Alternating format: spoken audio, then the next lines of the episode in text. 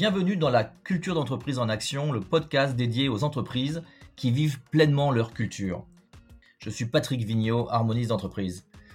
Aujourd'hui, nous allons parler d'une entreprise mythique parmi les pionnières dans les entreprises à impact, dans les entreprises humanistes. Il s'agit de Patagonia, qui fait vraiment office de précurseur dans plein de domaines, nous allons le voir. L'une de mes amies est une Française, Nathalie Baudouin, qui a eu la chance de faire partie de l'aventure Patagonia pendant 12 ans de 1989 à 2001 et qui va pouvoir nous témoigner du passé.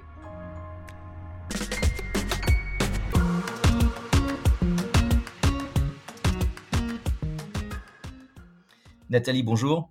Bonjour. Alors Nathalie, comment s'est passée ta rencontre avec Patagonia? Comment as-tu été embauchée? Alors d'abord, je vais parler de ma rencontre avec Patagonia, qui, avant d'être embauchée, a été une rencontre au sommet, si je peux dire, puisque j'avais fait le, Mont Rainier en 1985, à la fin d'un tour du monde, et j'avais un copain qui m'a offert mon premier, euh, mon premier vêtement Patagonia. C'était donc un Snap Tee, euh, le vêtement absolument emblématique de Patagonia. Ça, c'était la première chose. Euh, ensuite, je connaissais quand même le magasin de Patagonia de Chamonix, puisque je fréquentais ce magasin en tant que cliente. sinon, comment j'étais embauchée? Ben, Un jour, j'ai acheté le Herald Tribune, et puis il y avait une petite annonce sur un quart de page. C'était euh, No stockings, no ties, no high heels.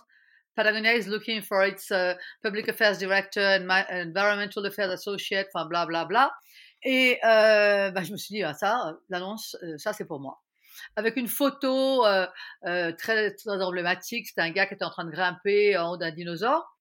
Et euh, bon, il voulait qu'on parle plein de langues, qu'on s'intéresse à l'outdoor, à la conservation, etc. Bon, et donc j'ai postulé et euh, on était nombreux à postuler. Mais ça, je savais pas, hein, puisque moi, j'avais une carrière totalement différente. Euh, et donc, il se trouve que j'ai eu la chance euh, d'aller en, Californie juste, juste après, puisque mon compagnon travaillait en Californie et je l'ai accompagné. Et donc, je me suis retrouvée à 30, 20 miles de, chez, de Ventura qui est le siège de Patagonia. Donc, je me suis pointée juste comme ça. Je dis, tiens, ben voilà, je suis la Française qui est postulée pour le job et tout. Et, et là, le premier jour, on m'a dit, ben non, voilà, vous reviendrez demain et demain, vous allez rencontrer la CEO qui s'appelle Chris McDavid Tompkins.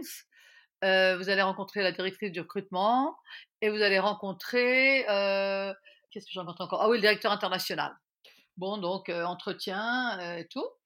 Et puis, moi, je me suis tout de suite sentie à l'aise. Ils m'ont gardé quasiment toute la journée, puisqu'après, ils m'ont fait visiter les bureaux, là où ils faisaient les vêtements, etc. Bon, puis après, moi, j'ai plus pensé. On est parti skier. Enfin, et puis, puis après, bah, je suis rentrée en France, où avaient lieu les véritables entretiens européens. Parce qu'il faut bien comprendre une chose, c'est que donc le siège européen était à Paris, mais le siège monde est en Californie. Et c'est vraiment deux mondes différents, hein, euh, puisque euh, la création, euh, tout se fait quand même aux États-Unis. Hein. et donc, bon, bref, j'ai été embauchée alors que je ne connaissais pas vraiment la communication, alors que je n'avais pas du tout travaillé dans cette branche-là. Et puis, ben, je, je, crois que je correspondais exactement à ce qu'il leur fallait à ce moment-là. Et un peu plus tard, j'ai passé donc quatre mois de training en Californie. Et un peu plus tard, j'ai rencontré le fondateur qui s'appelle Yvon Chouinard. Et lui, il m'a dit, euh, de toute façon, moi, ce qui m'intéresse, c'est des gens qui sont passionnés par le, plein air, qui sont passionnés par euh, la protection de l'environnement, euh, le business, je peux toujours leur apprendre. Je n'ai pas besoin de quelqu'un qui a fait une école de commerce pour, pour faire ce, job. C'est vraiment des passionnés que je veux. Donc voilà. Voilà comment je suis arrivé chez Patagonia. En fait, on a vraiment l'impression que dès le départ, il y a eu euh, effectivement un amour du produit, une volonté de minimiser l'impact. Je crois que ça, ça c'est un des grands principes euh, de Patagonia et euh, vraiment un engagement sociétal. C'est-à-dire que le business, on est là pour faire de l'argent, pour développer les ventes, mais derrière cela, il y a un intérêt supérieur qui est, est l'environnement. Donc un très grand amour de l'environnement. Est-ce que tu peux confirmer qu'il y a une vraie sincérité derrière? Faire de l'argent, ça n'a jamais, jamais été un objectif. Alors vraiment jamais je connais bien la famille Chouinard, euh, c'est vraiment pas leur objectif. Leur objectif, c'est oui, de faire le meilleur produit euh, et euh, de faire ce qu'il faut pour l'environnement. faire de l'argent. Il se trouve qu'ils étaient au bon moment, au bon endroit, et ils ont fait des choses très avant-gardistes ça n'a jamais été leurs objectifs. Hein. Ils vont, ils roulent encore avec une Toyota pourrie euh, depuis, toujours. Euh, euh, leur maison est extrêmement simple, vraiment d'une simplicité incroyable. J'ai eu la chance d'aller dans leur maison aussi dans le Wyoming. C'est pareil, c'est une maison en rondin. Enfin, rien d'ostentatoire. C'est pas ça qui compte. Ce sont des vrais purs et durs, voilà quoi, produits et, et l'environnement. Ok, formidable. Je trouve que c'est euh, c'est tellement euh, c'est tellement authentique et euh, voilà et l'argent est au service du développement bien sûr, mais mais derrière avec une vraie volonté de d'innover aussi. Parce que ce qui est incroyable c'est le nombre d'innovations que j'ai l'impression tu vas pouvoir nous, nous, le dire. Mais qu'est-ce que quelles sont les innovations qui t'ont marqué toi? Bah, alors moi, évidemment, la, la, plus importante, c'était en 93, les premiers, les premiers pulls à base de bouteilles en plastique recyclé ça a été évidemment la plus euh, la plus innovante et la plus euh, celle qui a fait le plus euh, le plus parler de, de, nous. Enfin moi je me souviens d'être passé à TF1, Antenne 2, enfin toutes les toutes, les, chaînes en France, en Angleterre, partout, partout, partout. Parce que les gens, les journalistes notamment, ils veulent toujours voir ce, qui brille. Donc ça, ça les avait interpellés. Mais bon, il y a ça. Mais pour moi, le truc le plus important, c'était aussi le passage total, vraiment d'une saison à l'autre, coton biologique. Et pour nous, gens du marketing, puisque moi j'étais encore au marketing, euh, puisque nous, pour nous, gens du marketing, c'était, dramatique parce que nos prix ont augmenté d'un coup de 15 ou 20 mais vont a été intraitables, absolument intraitables. D'autant plus qu'on avait assez peu de, de, coton biologique euh, à disposition à l'époque. À l'époque, euh, très peu d'endroits faisaient du coton biologique. On était encore au coton conventionnel qui, qui utilise des litres et des litres et des litres d'eau. Donc euh, voilà quoi. Ça c'était pour moi un truc très important. Il y a eu certaines innovations qui n'ont pas marché non plus. Hein. Euh, notamment, je pense à, ça, c'était un exemple extra. C'était de faire des boutons avec des noix de tagua. Alors des noix de tagua, ça pousse dans la forêt tropicale et euh, une forêt où il pleut beaucoup. Et donc, ils ont ramassé ces noix pour regarder sur Internet ce que c'est exactement la noix de tagua. Et l'idée, c'était de faire des boutons, au lieu que ce soit des boutons synthétiques, c'était des boutons euh, en noix de tagua, euh, complètement naturel. Mais le problème, c'est que les Américains, quand ils lavent leur, euh, leur truc, ils utilisent systématiquement le sèche-linge. Donc, tous les produits, on a eu des retours incroyables. Euh, moins en France, moins en Europe qu'aux États-Unis, parce qu'à l'époque, on utilisait quand même moins de sèche-linge en Europe, mais euh, les, bah, les noix, elles éclataient, quoi. C'était pas. C'est énorme. Il y a un truc incroyable aussi. On a l'impression que c'était une entreprise aussi assez avant-gardiste sur le plan euh, de la gestion des, des, équipes, sur le plan humaniste, avec, je crois, des, des, crèches ouvertes très tôt, des, de la nourriture, ah une cafétéria bio, bio très, très, très vite. Ah ouais, ouais, tout à fait. Euh, moi, mon fils a eu la chance d'être sur euh, à la crèche justement euh, en, Californie en 94. Et en fait, c'est Malinda, la femme d'Yvon, qui, quand elle a eu Claire, non Fletcher, le premier, bah, a décidé qu'il fallait quand même qu'on ait une crèche sur l'entreprise, quoi. Et cette crèche a été une des premières crèches subventionnées des États-Unis, et elle existe toujours. Et maintenant, il y a les enfants des gens qui étaient euh, à la crèche, qui, qui sont. Enfin bon, là actuellement Claire, donc euh, la fille de Malinda et Yvon, a deux enfants qui sont eux-mêmes à la crèche. Euh, Claire, je viens d'apprendre parce que j'étais en conversation il n'y a pas longtemps, enfin cette semaine d'ailleurs, avec, avec, avec Yvon et Malinda. Claire vient de reprendre le produit. Donc si vous voulez, ça, continue quoi. C'est vraiment une, boîte de famille et, les choses continuent quoi. C'est ça qui est génial. En termes d'innovation, je crois qu'il y a aussi pas mal de choses en termes de, euh, au niveau de, de, l'écosystème, notamment, je crois que 10% des bénéfices étaient reversés très tôt, en 1986, aux ONG, ça s'est transformé en 1% du chiffre d'affaires, je crois. C'est devenu aussi la première Bicorp euh, en Californie, et euh, voilà, et beaucoup d'implications dans l'écosystème pour porter la cause de l'écologie, je crois. Mmh oui, complètement. Alors en fait, euh, euh, ça fait longtemps que c'est 1% des ventes, parce qu'en fait, compte 10%, euh, comme, comme vous expliquais, c'est, on peut l'exclure au niveau du bilan. Hein. Donc quand, quand c'est passé à 1% des, des, des ventes, ça, ça, a vraiment changé les choses. Et les 1% des ventes, c'était dès, dès 94 ou 95, on va très très tôt. Hein. Donc ce qui est amusant, c'est drôle que tu parles de ça, parce que en fait, bon, une de mes, de mes casquettes au départ, c'était de, donc, euh, ça Environmental Affairs associate. Donc c'était effectivement de m'occuper de l'environnement. chose à laquelle, même si j'adorais le plein air, je ne connaissais rien et je ne connaissais pas les associations. Donc il a fallu que j'aille à la, pêche aux associations. J'avais quand même pas mal d'argent pour l'Europe. Euh, donc pour trouver des gens à qui euh, à qui on allait euh, donner de l'argent. Donc je me souviens notamment de Surfrider Foundation qui est maintenant une grosse association. On a été les premiers à leur donner de l'argent. Euh, en Allemagne, c'était Pesticide Action Network, je sais pas comment ça s'appelait. Euh, Qu'est-ce qu'on a eu encore? On a eu euh, Mountain Wilderness, qui est sur tout l'arc alpin. Enfin, bon, et puis, ça, continue. Maintenant, ça s'est beaucoup professionnalisé. Il y a, un board, enfin, il y a, euh, je crois que sur toute entreprise européenne, il y a des gens qui, sont dessus. Il y, a, une directrice de l'environnement. Enfin bon, euh, oui, moi, moi c'était vraiment le début. Nous, en Europe, quand j'ai commencé, on ne faisait rien du tout comme chiffre. Hein. C'était 100 millions quand je suis arrivée, 100 millions de dollars, dont euh, l'Europe euh, vraiment euh, peut-être 10, enfin rien, rien, rien du tout quoi. Et maintenant c'est un milliard 6, je crois, pour cette année fiscale. Et le truc dingue, c'est que la crise sanitaire que nous vivons là n'a pas du tout, du tout. Je parlais avec la directrice marketing il n'y a pas longtemps, n'a pas du tout ralenti les ventes parce qu'en en fait, dans la mesure où ils ont fait un, site web extraordinaire avec des vidéos, enfin très puissantes, ben, ça n'a pas tellement ralenti les ventes. Oui, et puis on voit les entreprises qui ont des fortes cultures et puis en plus qui se basent sur l'écologie, etc. Actuellement, effectivement, elles sont au contraire, elles ont un phénomène d'attraction et on voit une sorte de, de, résilience. Alors il y a aussi quelque chose qui m'a vraiment marqué chez Patagonia, c'est cette cohérence et l'alignement vraiment total et quelque part un caractère très entier parce que c'est une, une, entreprise qui, qui, vend ses produits mais qui est, qui est là pour garantir à vie ses produits, je crois, en partie, pour, euh, qui, pour dire euh, mais gardez-les le plus longtemps possible, pour même appeler à réparer. Je crois qu'il y a un énorme programme de réparation de, de, des produits, je crois. Ça s'appelle le, le, le, workwear. Alors ça, c'est relativement récent. Je crois que ça a une dizaine d'années. Hein. C'était après que je, que je, sois partie. En tout cas, la garantie à vie, ça, ça, ça a toujours été. Hein. Donc ça, c'était, euh, c'était vraiment euh, euh, une des volontés, volontés de, d'Yvon Chouinard.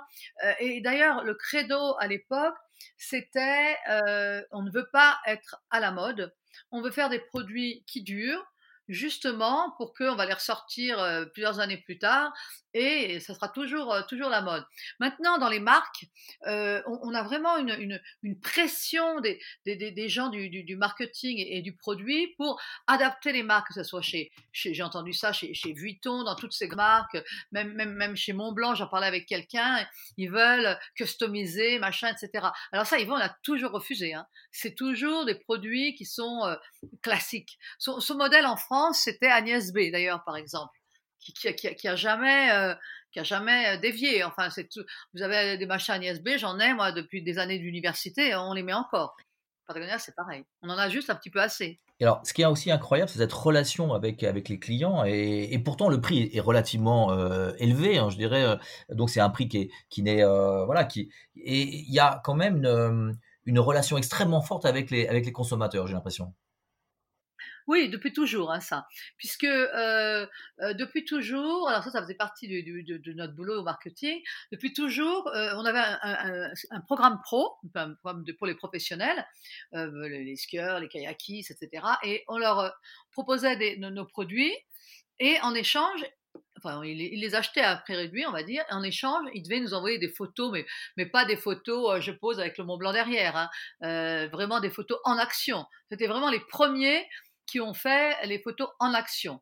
Maintenant, je, trouve qu'il y a Arterix qui, s'est mis aussi sur le créneau, mais c'était vraiment, vraiment, vraiment les, premiers.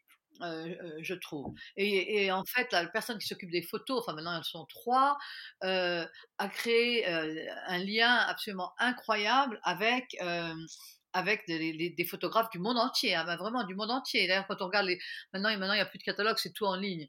Maintenant que ce soit les photos ou les vidéos, c'est vraiment d'un niveau euh, professionnel. Et d'ailleurs, il y a maintenant un nouveau département qui est le département film. Et c'est des films très euh, ambitieux, aussi bien au niveau sport qu'au niveau euh, activisme. Nathalie, aussi une autre question. J'ai entendu dire que Patagonia avait dissous son département RSE en quelque sorte pour euh, décentraliser cette, mission, ce, souci de l'impact auprès de tous les employés. Est-ce que c'est vrai? Oui, alors ça, ça, ça c'est vraiment beaucoup plus récent. Hein. Je crois que ça date d'il y a 7-8 ans, euh, sous l'impulsion de, Rose et évidemment de Dimanche Finard aussi. Euh, en fait, ce qui s'est passé, c'est que, moi je me souviens très bien, en tant que responsable marketing, je me bouffais souvent le nez avec la personne aux États-Unis qui s'occupait de la RSE, de l'environnement et tout, parce que les deux, euh, les, deux choses étaient parfois euh, un petit peu antinomiques, tu vois, ça, ça, ça pas toujours. Et donc, en fait, euh, l'idée, c'était dire que c'est la responsabilité de tout le monde de s'occuper de la protection de la planète, de s'occuper de, de, la RSE au niveau du produit, etc. Donc, il n'y avait plus de département RSE. Et, ça, ça m'a été confirmé par quelqu'un que j'ai entendu faire une conférence il y, a, deux ou trois ans ici euh, en, en, France. Et ça, ça a été un énorme, un énorme changement et à mon avis très très positif. Hein. Euh, dans la job description, c'est marqué maintenant. Hein. Ça fait partie de ta job description. Ok, formidable. Il y a aussi, euh, aussi un bouquin, en fait. Yvon Chunard a écrit un bouquin qui s'appelle Let My People Go Surfing. Euh, et je crois que l'idée, c'est de dire qu'un vrai surfeur va surfer lorsque les vagues, la marée, le vent sont en rendez-vous. Et grosso modo, faut laisser aussi les gens, euh, faut leur laisser une marge de liberté. Et il y a donc, je crois, toujours eu un environnement favorable, assez, assez favorable, très, très respectueux de l'équilibre de vie professionnelle, famille. Est-ce que tu peux en témoigner, ça? Ah oui, oui, tout à fait. Tout à fait. Bon, évidemment, euh, quand, quand, on était à Paris, euh, c'était plus difficile pour aller surfer. Hein. Enfin bon, euh, moi j'ai été quand même, je passais énormément de temps en, Californie. C'était, c'était vrai que ça, c'était hum, quelque chose, un vrai, un vrai équilibre. Ou même quand on demandait des, du temps de libre si on avait une raison, on, vous l'accordait. Maintenant, il y a vraiment, euh, maintenant c'est très cadré. Maintenant, si vous voulez donner un mois pour une association, je crois qu'on vous le donne. Enfin, ça c'est beaucoup plus récent. Hein, ça, moi ça j'ai pas connu ça. C'était après que je parte. Alors, est-ce qu'il y a des anecdotes dans toute cette histoire qui t'ont particulièrement marqué euh, au sein de Patagonia? Des anecdotes, mais j'en ai des, des, wagons. C'est marrant parce que j'ai parlé récemment à mon fils qui est en train de démissionner d'un boulot parce qu'il gagne beaucoup d'argent, mais les gens ne lui plaisent pas tous les gens avec qui on était chez Patagonia sont encore des amis. Mais ça, c'est, ça, c'est, c'est, clair. On travaillait avec des gens qui étaient comme nous. On aimait les mêmes choses. On aimait complètement les mêmes choses. Alors, après avoir vécu une telle expérience, est-ce qu'il est difficile de travailler dans d'autres entreprises quand on a vécu, euh, quand on a vécu cela? Bah, ça, euh, Patrick, c'est vraiment la, bonne question. Hein. Moi, je dois dire que quand j'ai quitté Patagonia, ou chez Patagonia, il n'y avait rien d'impossible. C'est-à-dire qu'on avait une idée, ben, on essayait, puis ça marchait pas, ben, ça marchait pas, mais il n'y avait pas, comme c'était, c'était un peu l'esprit start-up, c'était, on n'avait pas de cadre, on n'avait pas de, de, procédure, enfin, c'était vraiment, euh, c'était, c'était assez facile. Donc moi, enfin, je donne mon expérience personnelle. Hein. Quand j'ai quitté Patagonia, alors que j'avais tout appris sur le terrain, euh, j'ai cherché un, job euh, équivalent puisque j'étais arrivée à un salaire comme assez important, parce que j'étais co-directrice générale à la fin. Donc, euh, je, cherchais sans diplôme d'HEC, en France c'est quand même euh, le truc qu'il faut avoir, euh, avec une expérience, parlant quatre langues, mais ça on s'en fiche, avec une expérience internationale incroyable, mais à chaque fois j'étais en finale, mais ils prenaient une fille beaucoup plus classique que moi. Mais j'étais chez Swatch, j'étais chez, enfin je, vais te dire partout, enfin non j'exagère, mais enfin j'ai beaucoup cherché, et, euh, vraiment, euh, j'ai fait un an de chômage, j'ai eu beaucoup, beaucoup de mal. Et du coup, je suis retournée à mon premier job. Je suis retournée aux arts et métiers, enseigner euh, l'anglais, la communication, etc. Enfin bon, ce qui était, voilà. Et donc, ça n'était pas évident hein, pour moi. Hein. Donc, j'ai divisé mon salaire par trois environ. Et euh, bon, bah, je me suis fait, hein, j'étais à Cluny. Et après, j'ai monté une petite boîte qui s'appelle Green Press, qui s'appelait Green Press. Et juste après, j'ai été contactée par euh, une boîte au Canada qui correspondait complètement aux valeurs que je connaissais déjà. Mon nom avait, avait été donné par, euh, par Patagonia, naturellement. Hein. Et, et, puis voilà, puis bon, après j'étais reparti, j'ai refait une carrière euh, au Canada pendant, pendant près, près de dix ans à Vancouver. Voilà. Euh, moi, j'aurais voulu conclure en parlant de l'importance du, du, fondateur qui, est, qui, qui, va décider et qui va pouvoir mettre l'accent sur euh, ce, qui lui tient à cœur. Parce que quand vous avez des actionnaires, quand il y a des, des, conseils d'administration, des choses comme ça, vous êtes plus libre. Et, en fait, euh, que ce soit Yvon, Malinda et maintenant leurs enfants, les quatre chouinards, ils sont maîtres à bord. Donc, ils peuvent donner 1%, ils peuvent être, peuvent décider de, de, devenir des activistes, de dire on est là pour, pour sauver la planète, etc., etc. Et ça, c'est une liberté absolument incroyable. C'est les seuls, les seuls au monde dans le domaine sportif d'avoir un chiffre d'affaires aussi important en étant une société familiale. Et, jusqu'à très très peu de temps, hein, je crois qu'ils connaissaient encore tous leurs employés. Hein. maintenant, c'est, ça devient difficile, mais pendant très très très longtemps, ils, ont connu tous leurs employés. Hein. Et, Malinda, je crois aussi, continue à aller chaque jour à au bureau. Oui, en fait, tu as vécu quelque chose vraiment de, fantastique qui aujourd'hui se met en œuvre dans beaucoup d'entreprises. effectivement, une structure horizontale, une confiance, de, le droit à oser, etc. Nathalie, un, un, énorme merci pour ton témoignage. Je trouve que c'est c'est vraiment magnifique. J'espère que ce sera utile. Merci encore. Au revoir. Au revoir.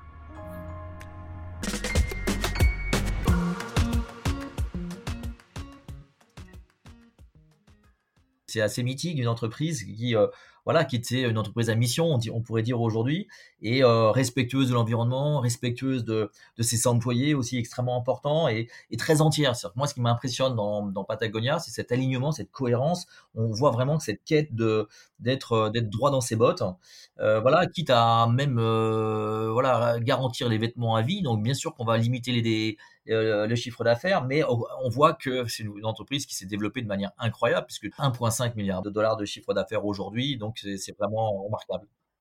Et euh, si vous avez aimé ce podcast, n'hésitez pas à en parler autour de vous, n'hésitez pas à liker, notamment si vous êtes sur euh, Apple Podcast, et mettre des commentaires parce que ça booste la diffusion.